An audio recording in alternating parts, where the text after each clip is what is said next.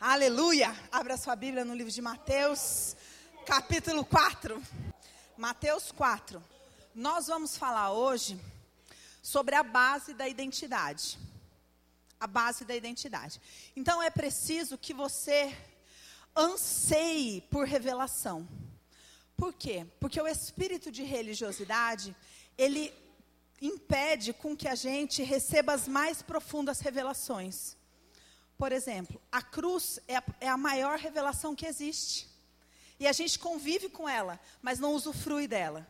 Por quê? Porque o espírito de religiosidade faz a gente usar uma cruzinha pendurada no pescoço e andar com uma malinha dos, dos medicamentos que a gente precisa.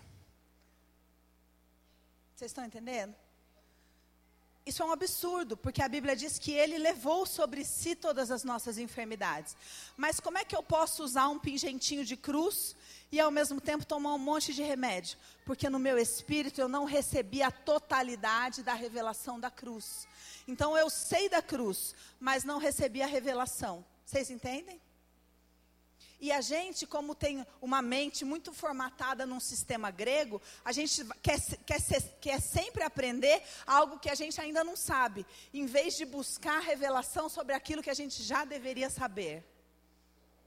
Então, as, as questões mais profundas espirituais, teoricamente, a gente já sabe, mas a gente não sabe porque a gente não recebeu revelação.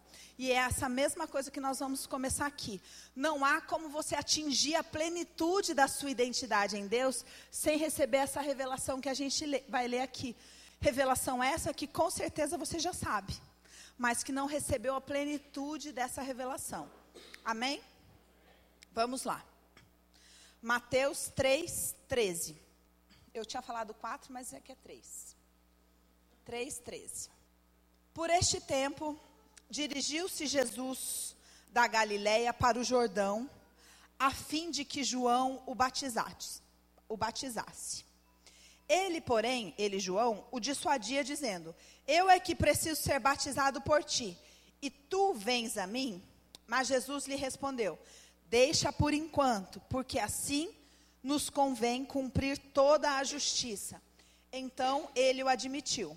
Batizado Jesus, saiu logo da água, e eis que se lhe abriram os céus, e viu o Espírito de Deus descendo como pomba, vindo sobre ele. E eis uma voz do céu que dizia: Este é o meu filho amado, em quem me comprazo. Esta é a base de qualquer identidade espiritual. Se eu não existo nesta base aqui, nenhuma das outras coisas que podem ser ativadas em mim vai prevalecer. Porque a base da minha identidade espiritual é, primeiro, saber que eu sou filho. Que teoricamente todo mundo aqui pensa que já é, né? A gente acha que, não, lógico que eu sou filho. E segundo, ser filho amado.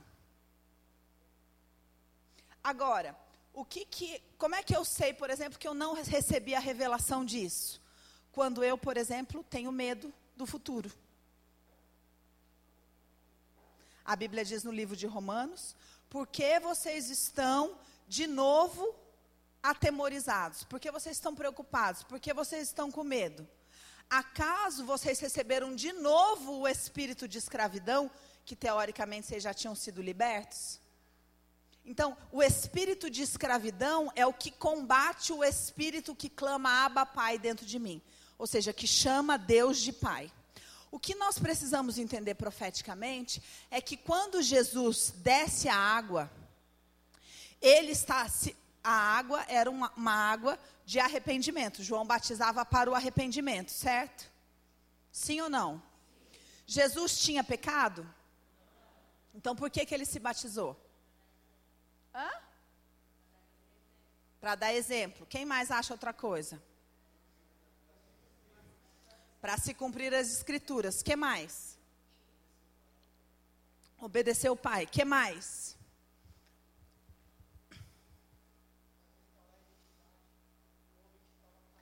Para restaurar a identidade do homem que estava caído. Exatamente isso. Vou traduzir. Por que, que ele fez isso?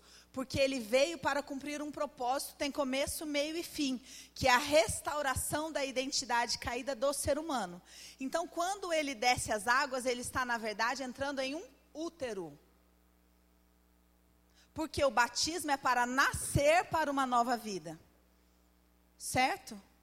Então eu preciso entender o seguinte: que eu preciso crer no novo nascimento e entender que é como se fosse um processo de restauração.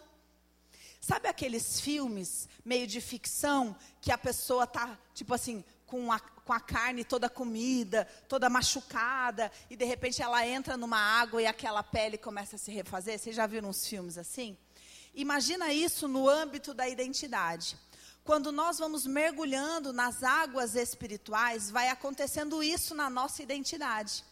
O problema é que a gente pensa assim, ó, desci na água na igreja, levantei, tô novo. Não, é um processo. Foi essa conversa que Jesus teve com Nicodemos no capítulo 3 de João. Vamos lá no capítulo 3. 3 de João diz: Havia entre os fariseus um homem chamado Nicodemos, um dos principais dos judeus. Quer dizer, ele conhecia tudo sobre a lei.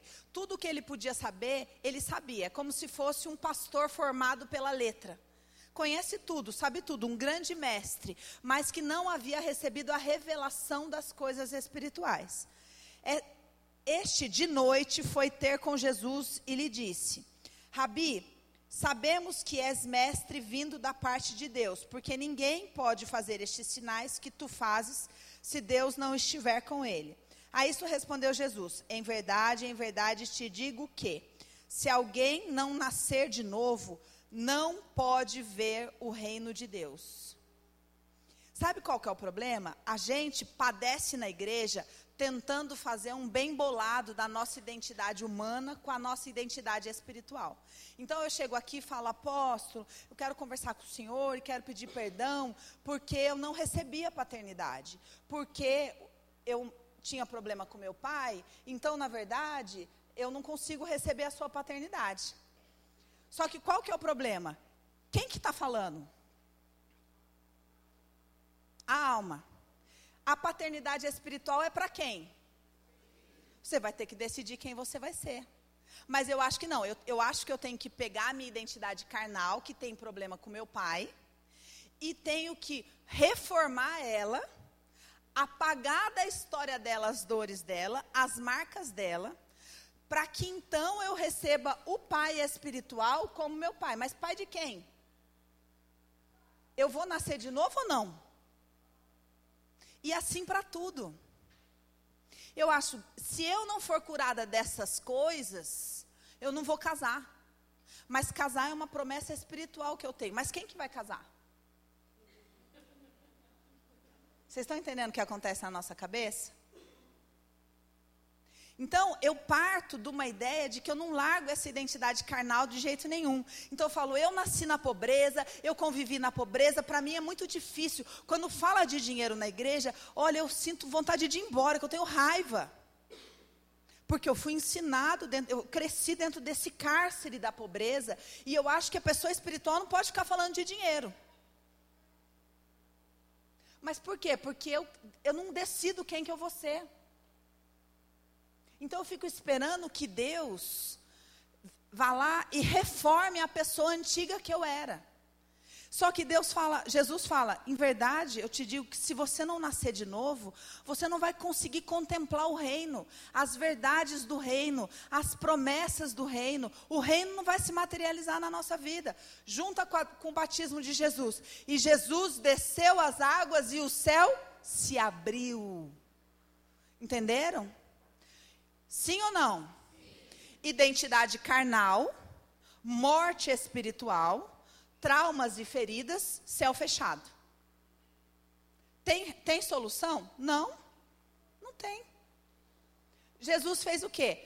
Essa identidade está condenada eu vou abrir uma porta de resgate para essa identidade. Então eu vou fazer a jornada redentiva dela. Eu vou nascer em carne, sem pecado, vou me batizar, vou nascer dentro dessa identidade, vou caminhar para a cruz, representando cada um deles e vou pagar o que eles tiverem que pagar.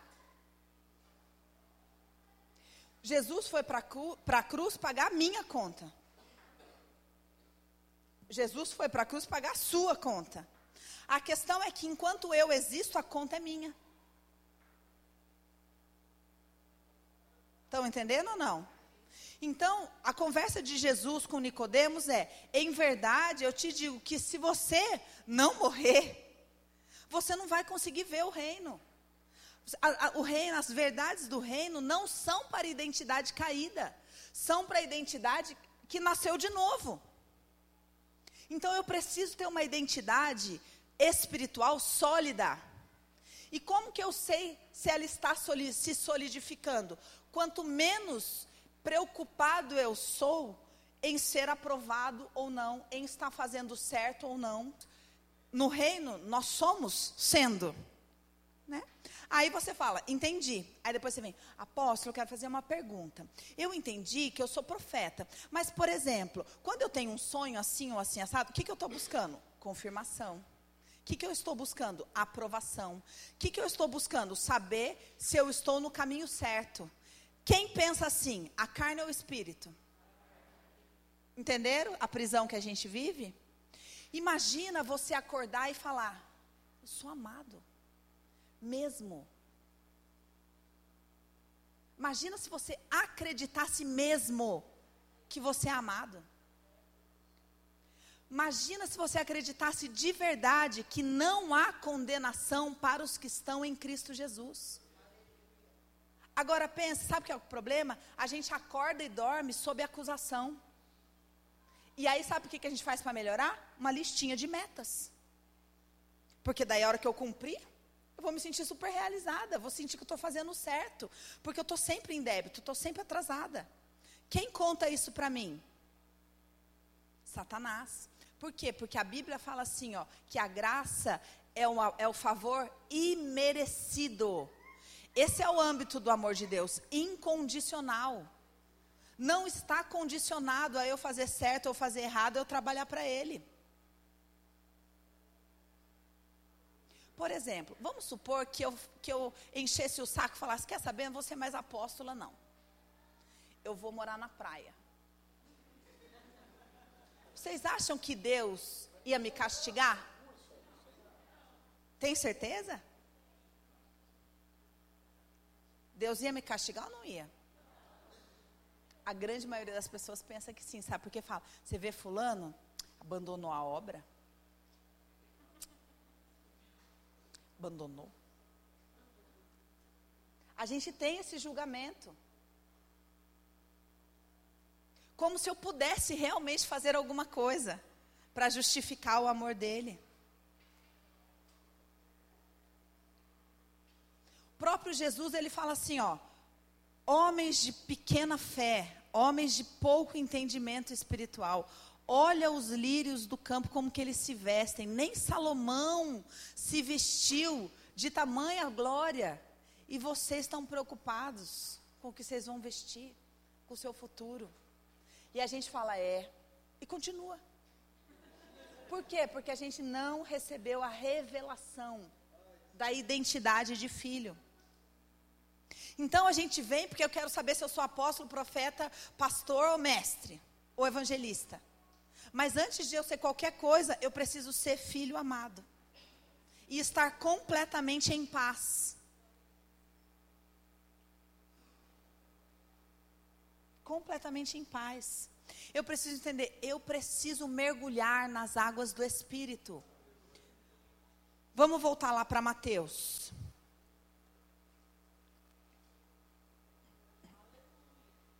Essa não é uma revelação de um dia, porque Jesus fala para Nicodemos: aquele que não nascer da água e do espírito é um processo de amadurecimento. Como que a gente sabe isso? Estudando o que a Bíblia fala sobre água e sobre espírito. A Bíblia fala que nós precisamos ser lavados na água. E a água é o que? A palavra. Porque a palavra, aí a gente ouve isso e a gente fala, tá, tá me lavando da sujeira. Mas não é isso.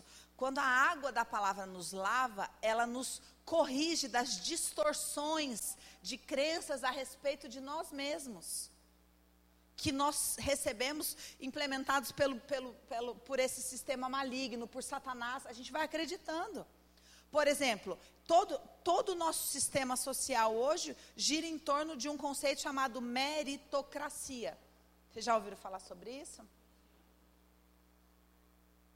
E isso muitas vezes está inserido, escondido dentro das pregações, que é aquilo que você fizer, você vai receber de Deus de acordo com o seu mérito. E isso é maligno. Isso é doutrina maligna contrária à palavra de Deus. Só que a gente não identifica, porque a gente vive dentro dessa realidade. Então a gente precisa ser lavado pela palavra, para que a gente comece a ser corrigido dessa rota. Quantas vezes a gente não passa o dia inteiro cozinhando um pensamento errado, aí a gente chega, aí a gente ouve um louvor, aí a, a gente ouve uma palavra, às vezes colocada dentro, e aí a gente volta para o eixo e fala: Nossa, como eu estava realmente fora do eixo. Por quê? Porque eu preciso regularmente tomar este banho espiritual, nascer da água do Espírito, escolher cotidianamente qual identidade eu vou morar. A hora que eu acordo preocupado, eu preciso pensar: Senhor, me revela o teu amor. Não posso tirar o meu pé da, não posso botar o pé no chão dominada pela preocupação desse jeito, dominada pelo medo desse jeito. Isso é uma escravidão. Não posso. Eu preciso mergulhar no seu amor. Preciso respirar no seu amor. Preciso encontrar descanso no seu amor. Leva-me nesse lugar onde há águas tranquilas, onde o meu emocional repousa seguro, onde eu não estou sob ameaça. Esse é um exercício diário que eu tenho que fazer. Antes de querer ser qualquer coisa, eu preciso mais do que tudo querer ser um filho, uma filha amada. E esse é o principal lugar de cura que a gente tem que entrar.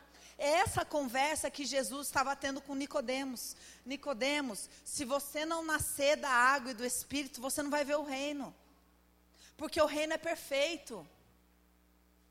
O reino é um lugar onde nós somos amados, onde a nossa identidade é restaurada, é restabelecida, onde nós temos governo, saúde plena, totalmente, todo o conceito de prosperidade mais amplo do reino. Amor. E se a gente não nascer da água do Espírito, a gente jamais vai conseguir interagir com esse lugar. Jamais eu vou conseguir me sentir pertencente a este lugar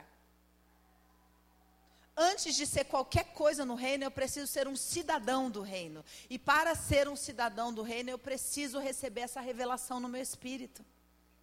Era essa conversa que Jesus estava tendo com Nicodemos. E foi essa jornada que Jesus começou quando ele desceu nas águas do batismo e o céu se abriu e uma voz de revelação, a voz do Pai, disse para ele e para todos: este é o meu, meu filho amado, em quem me comprazo.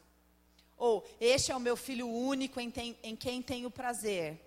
Pergunta: Jesus não sabia disso? Para quem Deus estava falando? Para mim. Jesus estava falando para mim. Porque, é, desculpa, Deus estava falando para mim. Porque Jesus sabia muito bem. Ele veio do amor e voltou para o amor e andou em amor enquanto estava na terra.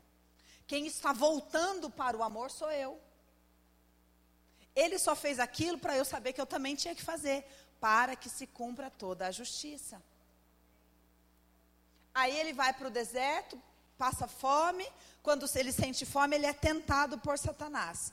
Versículo 3: Então o tentador, aproximando-se dele, disse: Se és filho de Deus, manda que essas pedras se transformem em pão. Ao que Jesus, porém, respondeu: Está escrito: Nem só de pão viverá o homem, mas de toda a palavra que procede da boca de Deus. O que, que Jesus estava falando ali? A, a, minha identidade, ou a identidade de cada um aqui, está estabelecida no que está escrito na palavra de Deus não em nenhuma circunstância, mas no que está escrito na palavra de Deus. O problema é que a gente está escrito na palavra, mas eu não, não acho que é aquilo para mim. Eu preciso que alguém venha rodando e fale: Eis que te digo, você é uma filha muito amada. Porque daí sim eu sou importante. Agora, aqui para todo mundo, eu não sou povão. Tem que vir um profeta girando. Nós somos assim. A gente espera isso. A gente fica de olho fechado e fala: Amém, Senhor, se o Senhor não falar comigo. Aí de vez em quando a gente faz. Para ver se vem vindo alguém. Porque a gente quer, a gente quer ser especial. É horrível, mas é verdade. Eu lembro logo no início da minha conversão, a gente ia numa. Nem era início, porque a gente já estava para abrir a igreja, né? Então, a gente ia numa igreja que tinha um culto profético e tinha vários profetas. E aí, lá na frente. E aí tinha um, uns profetas que a fila era bem pequena e tinha um que a fila era enorme. E tinha algumas pessoas que iam em todas para garantir. Porque vai que, né? Então ia, caía em uma, levantava, daí disfarçadamente entrava na fila do outro. Esse é o ser humano, gente. Esse é o ser humano. O que, que é essa nossa parte? A nossa preguiça a nosso desejo de ser especial. E é nesse lugar que Satanás se apodera e vem com essa voz para falar: se se Deus amasse você, se você fosse filho de Deus mesmo, você não estava nessa situação. Você não estava esperando desse jeito, com esse tempão aí que você está. Você não estava isso, você não estava aquilo. E sabe o que a gente faz? Acredita, dorme e fala: vou melhorar. Vou melhorar. Porque a gente acredita na fala do acusador. E a gente acredita nessa conversa de mérito. E fala: Senhor, me ajuda a melhorar. Olha que direção errada. Olha que direção errada. Em vez de eu falar: Senhor, me revela o teu amor. Não, eu falo: Senhor, me ajuda a melhorar. E assim a gente permanece cativo, retroalimentando a própria cadeia em que a gente permanece. Jesus, quando ele está lá, a, a, a pecadora lava os pés dele, o fariseu fala: é, se esse, esse aí fosse profeta mesmo, saberia, saberia quem está lavando os pés dele. Aí Jesus fala: Deixa eu te fazer uma pergunta. Uma pessoa que deve muito, tem a sua dívida perdoada. E a outra pessoa que deve pouco, também tem sua vida perdoada. Qual é que vai ter mais gratidão? A que deve muito. Aí ele falou: Falaste bem.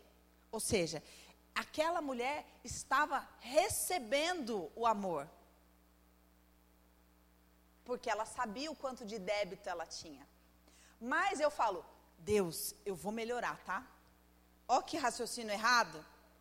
Você acha que aquela mulher estava ali, ali falando, eu vou melhorar, Jesus? Não. Ela estava justamente recebendo a revelação daquele amor, completamente imersa naquele amor, mergulhada naquele amor.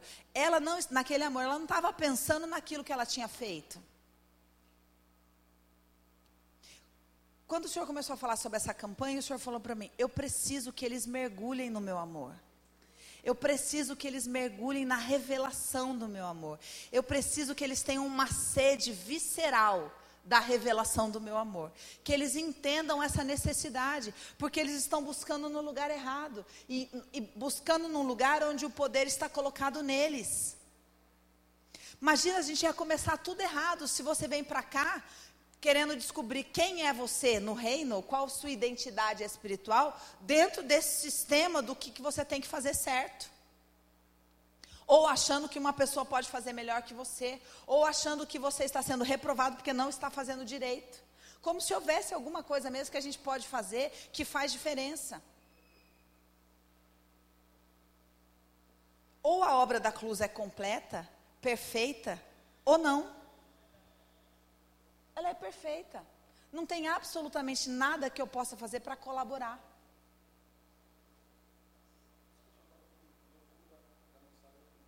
O apóstolo está falando, por isso que é chamada da loucura da mensagem da cruz. Nessa mesma passagem, você me lembrou que eu ia citar ela. É, o Senhor está falando ali, ó, a, para aqueles que estão sendo salvos, ou seja, é um processo. Entenda o seguinte: para aqueles que estão tomando banho nessa água espiritual, a mensagem da cruz é salvação. Mas para aqueles que estão perecendo, é loucura. Ou seja, são dois estados contínuos. Eu não pereço, pereci. Enquanto eu estiver viva, eu estou perecendo. Dia após dia eu vou perecendo. Ou dia após dia eu vou sendo salva. Do quê? Do inferno? Não, da identidade caída. Dia após dia, cada mergulho que eu dou no amor, o Senhor me tira desse lugar de não valor, me tira desse lugar onde eu não sei quem eu sou, me tira desse lugar de solidão e me restaura. Eu estou sendo salva deste lugar. E conforme eu estou sendo salva, a mensagem da cruz é a sabedoria de Deus. E conforme eu vou perecendo, a mensagem da cruz é loucura. É uma coisa contínua. Só que a gente verdadeiramente precisa decidir trocar um mindset. Porque enquanto você acordar com a sua lista de tarefas para ser uma pessoa melhor, para ser uma pessoa, dez passos para ser uma pessoa bem-sucedida em Cristo,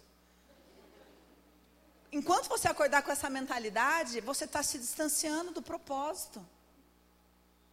É muito legal você ter metas, você desenvolver suas capacidades, porque você quer existir. É muito legal quando você faz um negócio e fala, vixe, arrasei mas só para isso, não para melhorar.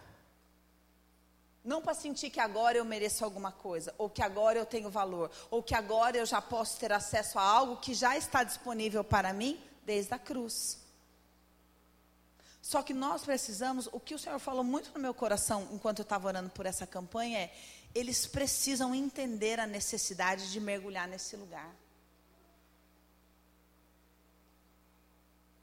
Sabe? Da gente olhar e falar: Senhor, olha a condição que eu vivo. Olha a condição escrava que eu vivo, às vezes física, às vezes mentalmente. Olha como eu sou escravo do medo. Olha como eu sou escravo de determinado sentimento. Olha como eu vivo numa condição precária e acho normal e acho que Deus ajuda quem cedo madruga. Olha que mentalidade doente. Nós precisamos reconhecer isso e mergulhar neste nesse útero que Nicodemos foi convidado a mergulhar e falar: eu preciso nascer da água e do Espírito, preciso. Eu preciso receber a revelação de que absolutamente tudo está disponível para mim. É isso que a Bíblia diz. Que tudo aquilo que eu preciso está disponível para mim. Ó, que sério. Segundo, Jesus, porém, respondeu, já falamos, 5, 4, 5. Então o diabo o levou à cidade santa, colocou-o sobre o pináculo do templo e lhe disse: Se és filho de Deus, atira-te abaixo, porque está escrito: Aos seus anjos ordenará teu respeito que te guardem. E eles te susterão nas mãos para que não tropeces em alguma pedra. Respondeu-lhe Jesus: Também está escrito: Não tentarás o Senhor teu Deus. Aqui, pensa o seguinte: Paulo disse assim, ó: Eu experimentei a escassez e a abundância. E nas duas porções eu descobri que tudo eu posso naquele que me fortalece, certo? Essas duas passagens aqui representam cada uma delas os dois extremos. Jesus estava com fome. Ele falou: Se és filho de Deus, transforma essas pedras em pão. Usa o seu poder para transformar essas pedras em pão. Jesus estava em qual polaridade? Escassez. Aí ele levou, ah é, está escrito isso, é só de pão, nem só de pão viverá o homem, mas de toda a palavra que sai da boca de Deus. Então vamos lá para outro extremo, o extremo do poder. Então também está escrito que se você se atirar daqui, os anjos vão te servir. Você não quer viver de sobrenatural, Jesus? Você não está falando aí que nem só de pão, mas você vai viver da palavra, vai viver do profético? Então, quero ver. Se joga aí, porque os anjos também vão te servir. Se você tem todo esse poder, então quero ver. move o sobrenatural. E Jesus fala, mas também está escrito: eu não vou pensar que eu sou Deus. Eu preciso saber o lugar que, a, que a, a Bíblia me coloca, mas eu não vou tentar a Deus neste poder. Entender? Aí olha a conversa de Satanás. Levou ainda o diabo a um monte muito alto, mostrou-lhe todos os reinos do mundo e a glória deles, e, lhes disse, e lhe disse: Tudo isso te darei se prostrado me adorares. Isso aqui tem um paralelo, não dá para a gente fazer um, um, estudo complexo aqui, mas essa parte de Paulo, quando Paulo fala, o Senhor me colocou um espinho na carne para que eu não me ensoberbecesse.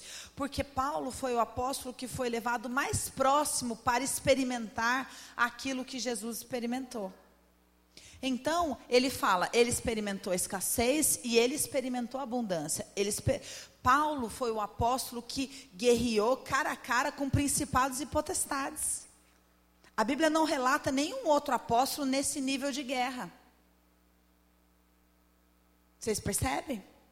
Só que a Bíblia diz que Deus colocou um espinho na carne de Paulo para que ele não se ensoberbecesse, para que ele não se perdesse neste lugar. Por quê? Por causa deste lugar aqui onde Satanás levou.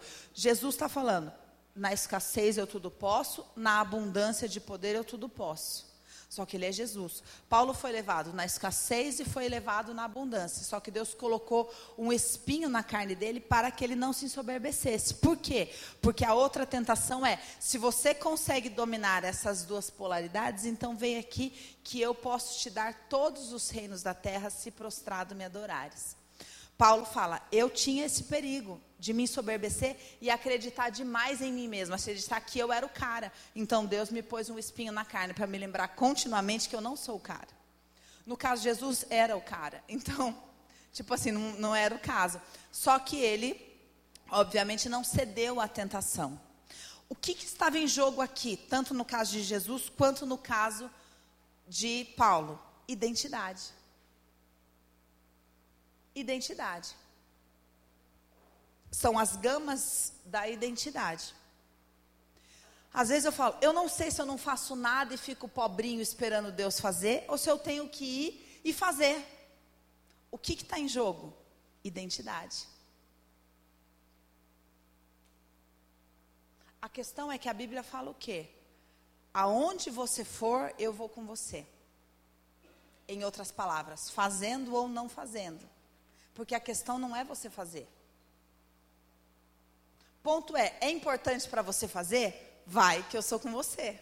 Aonde você colocar a planta dos seus pés, eu te darei. Ser forte e corajoso, eu vou contigo, eu vou com você lá. Porque é importante para você. Só que eu não consigo falar, Deus é importante para mim. Então eu fico, ai Deus, eu preciso saber se eu tenho que ir. Se o Espírito Santo tivesse essa liberdade, ele ia falar, cria vergonha na cara, você está morrendo de vontade de ir. Tudo que você mais quer. Todo dia você ora perguntando se você deve ir. Porque você quer ir, você quer fazer, é importante para você, você quer experimentar.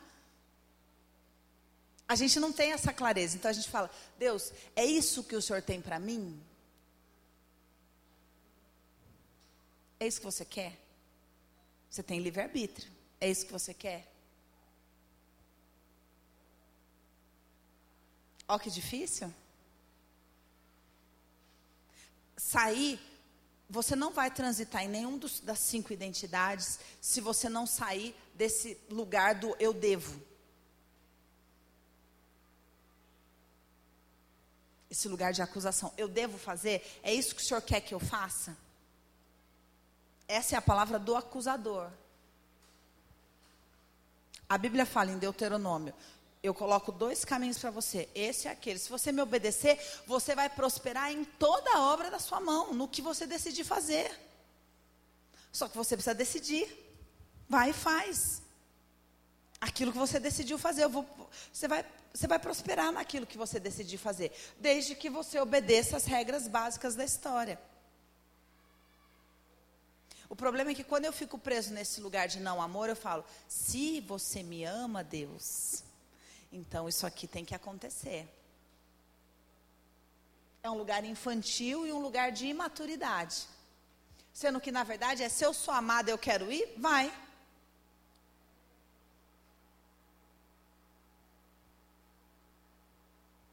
Há liberdade no amor de Deus. Entenderam? Que sério? Deus respeita profundamente o nosso livre-arbítrio. A liberdade.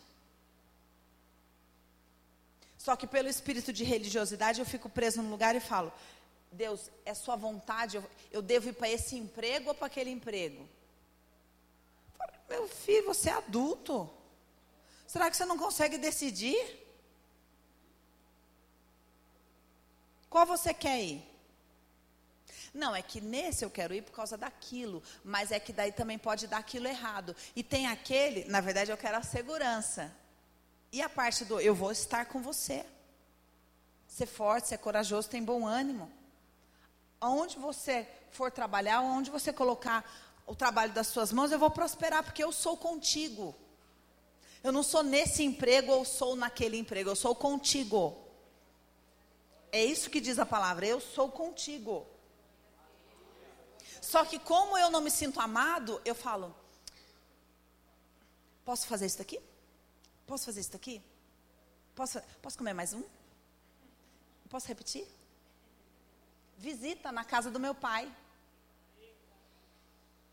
Pensa se um filho amado fala: Posso comer mais um? Fico esperando alguém.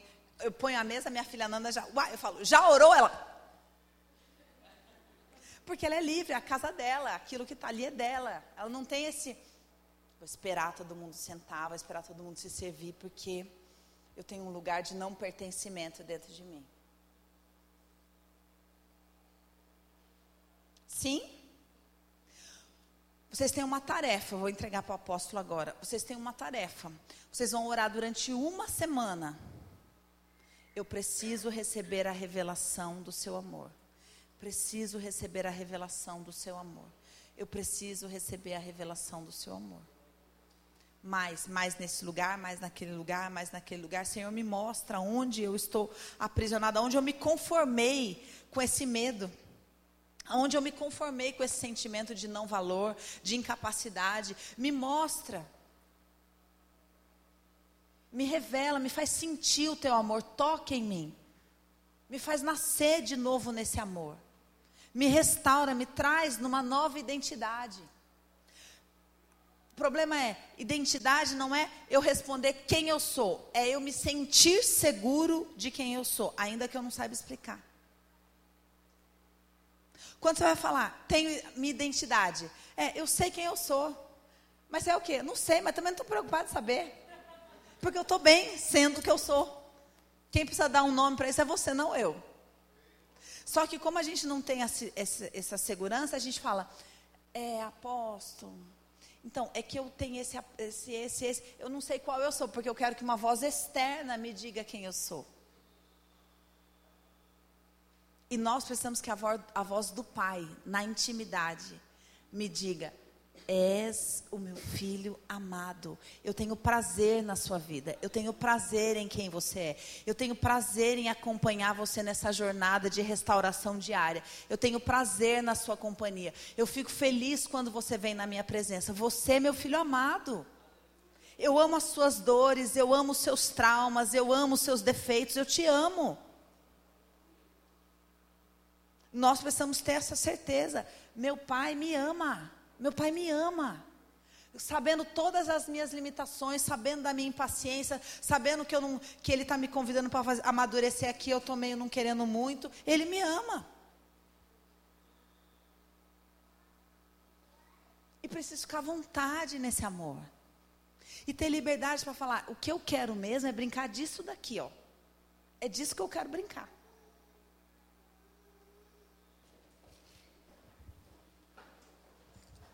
Nós vamos orar em cima de um, de um arrependimento, autossuficiência. Por quê? Porque enquanto. Por quê? Em, por que, que eu não usufruo de tudo que Deus tem para mim? Porque eu estou melhorando. Para quando eu ficar boa, eu poder merecer. Sabe como que é o nome disso? Autossuficiência. Então você vai se arrepender da sua autossuficiência. Você vai se arrepender de tentar fazer.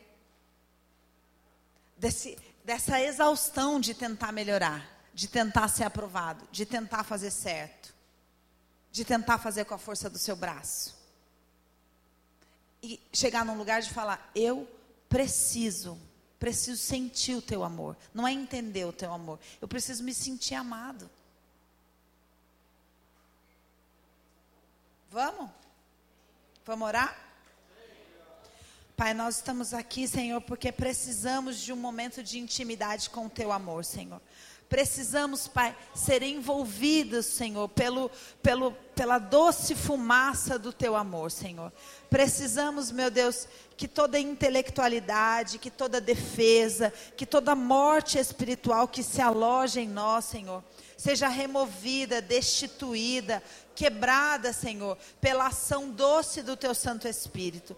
O Senhor diz na tua palavra: não por força, nem por violência, mas pelo meu espírito. Nós estamos aqui, Pai, como igreja, dependentes do mover do teu espírito, porque nós precisamos ser convencidos, convencidos do teu amor, Pai. Senhor, muitos de nós estão habitando nas mais densas trevas da solidão, do medo, da preocupação, da autossuficiência, da dureza de coração, da desesperança. E precisamos, Senhor, ser alcançados por um sopro de esperança que só a revelação do Teu amor pode trazer para nós. Pai, nós entregamos no Teu altar todo o nosso cansaço, toda a nossa dúvida, todo o medo, Senhor. Nos arrependemos nos arrependemos porque seguimos desesperadamente tentando fazer com a força do nosso braço. Seguimos empenhando a nossa mente numa equação sem fim, tentando entender o que nós devemos fazer, o que o Senhor espera de nós, sendo que na verdade o Senhor só espera a nossa presença diante de Ti. E é isso que nós estamos fazendo aqui, Pai. Estamos rendidos, não vitimados, não almáticos, mas plenamente conscientes, declarando, Senhor, que nós dependemos da Sua graça.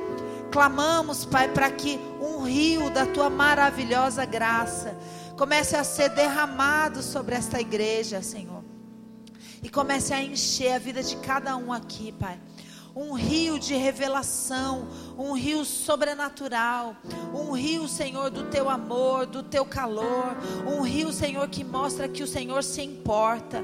Pai, nós te pedimos, toca o coração, toca os corações frios, os corações distantes, os corações que estão fazendo contas os corações que estão preocupados, os corações que estão ansiosos, os corações que estão reféns desse espírito de escravidão deste século. Pai, nós clamamos, vem com teu amor, vem com teu amor, vem com teu amor nos envolver. Vem com o teu amor sobrenatural, eterno. Vem com o teu amor que perdoa. Vem com o teu amor que acolhe. Vem com o teu amor que é um bálsamo. Um bálsamo cristalino. Um bálsamo que cura as feridas. Um bálsamo que restaura um bálsamo que aponta a direção. Pai, nós te clamamos, envolve-nos, envolve-nos espiritualmente, não emocionalmente, envolve-nos, enche este lugar, enche este lugar que os teus anjos possam ir trabalhando, removendo cadeias, removendo placas, placas e mais placas de distanciamento de dureza, de isolamento.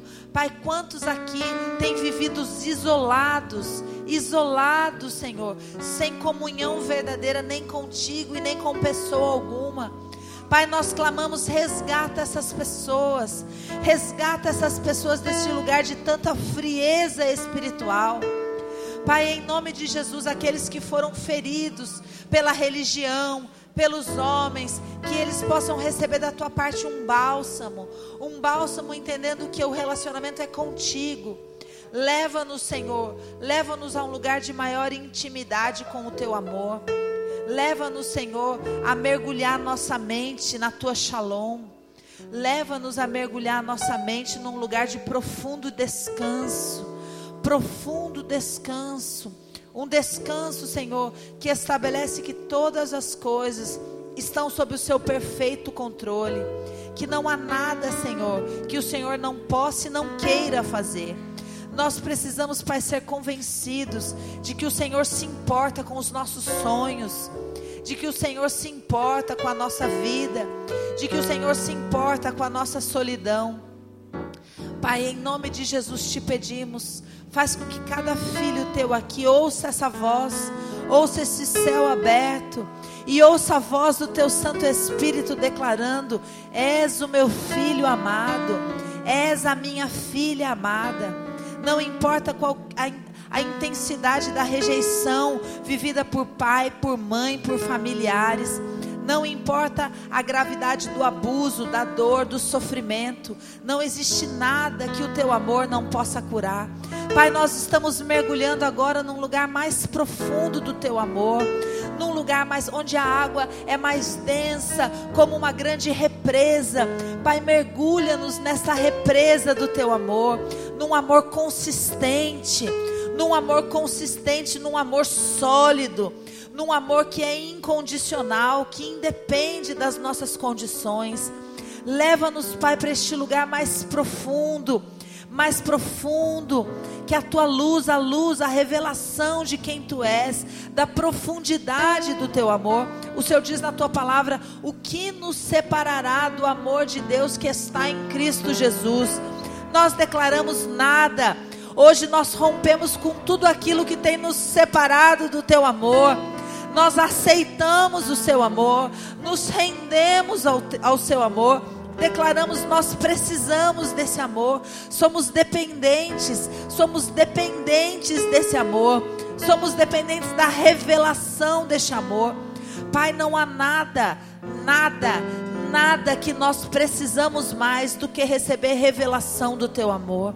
Revela o espírito de cada um dos seus filhos e filhas aqui a profundidade do teu amor, o comprimento do teu amor, a largura do teu amor. O que nos separará do amor de Cristo? O que nos separará do amor de Deus revelado em Cristo Jesus? Nós declaramos nada nem escamas espirituais, nem surdez espiritual, nem morte espiritual, nada, nada tem mais poder do que o amor que flui que exala, que brilha através da cruz. Nada, nada, absolutamente nada vai nos impedir de contemplar com nossos olhos espirituais o teu amor. Pai, mostra para cada um dos teus filhos a presença do teu amor e do teu cuidado e do teu amparo em cada fase da vida. Pai, mostra para os seus filhos em cada condição que o Senhor tem derramado do teu amor e que muitas vezes, distraídos, ensoberbecidos, eles não têm percebido. Nós queremos ver o teu amor nas pequenas coisas, nas pequenas oportunidades, nas pessoas que o Senhor coloca ao nosso lado para estar conosco, para nos ouvir, para nos ministrar. Pai, faz-nos enxergar o teu amor nesta igreja, faz-nos enxergar a profundidade do teu amor, a nos trazer para uma igreja onde nós podemos nos sentir livres, aceitos, adequados. Obrigada, Pai, porque o Senhor conduziu cada um dos seus filhos a um lugar onde eles poderiam florescer espiritualmente nós te agradecemos, porque a igreja Deus é bom nasceu no teu coração. E o Senhor já tinha cada um dos teus filhos, cada um dos filhos dessa igreja, o Senhor já sabia aqueles que o Senhor queria trazer para cá. Nós te agradecemos pela revelação do teu amor na igreja, no crescimento da igreja, na expansão da igreja, na revelação do teu, do teu desenho, do teu propósito para essa igreja. Pai, nós te agradecemos pela revelação do teu amor na nossa família, com cada pessoa da nossa família, Senhor, em cada pequena restauração que o Senhor tem feito, nós declaramos, nós temos visto o teu amor. Nós queremos te pedir, Senhor, nos perdoa.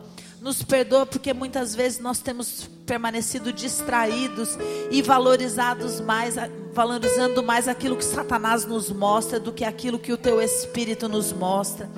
Não, Pai, nós não queremos mais viver assim. Oh, nós, diante de Ti, Senhor, estabelecemos uma prioridade. O Teu amor é prioridade para nós, Pai.